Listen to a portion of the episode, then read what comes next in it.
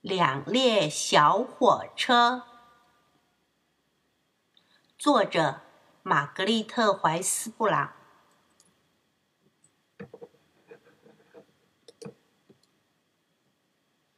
两列小火车沿着铁轨出发了。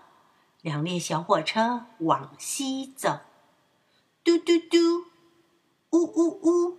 两列小火车往西走。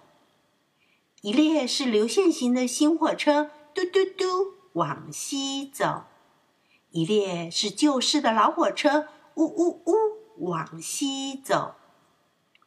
往下看呢，往下看，那长长的铁轨，那通往西方的长长铁轨。两列小火车来到了一座山坡，一座通往西方的山坡。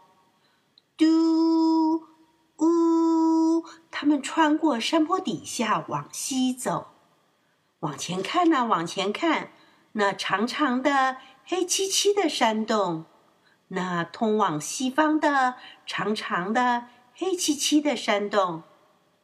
两列小火车来到了一条河流，一条通往西方的河流。嘟嘟嘟。呜呜呜！他们越过那条通往西方的河流，往下看呢，往下看，在桥梁下，那条又深又暗、通往西方的河流，雨水淋湿了两列小火车。那两列往西走的小火车，雨水使得火车变暗了些，湿湿的，亮晶晶的。他们一路前进，往西走。雪飘下来了，覆盖了地面，也覆盖了那两列往西走的小火车。雪使火车变得白白的、毛茸茸的。他们还是急急忙忙的，嘟嘟嘟，呜呜呜，往西走。月亮照着发亮的铁轨。和那两列往西走的小火车，他们奔驰着，听见了从西方传来的黑人唱的歌。往下看呢，往下看，那条我们必经的长长的铁轨，那条回家路上必经的长长的铁轨和坚固的栅栏。风吹着，尘埃飞着。绕着那两列往西走的小火车打转，但风沙灰尘吹不散那两列往西走的小火车，传出了嘟嘟呜呜的汽笛声。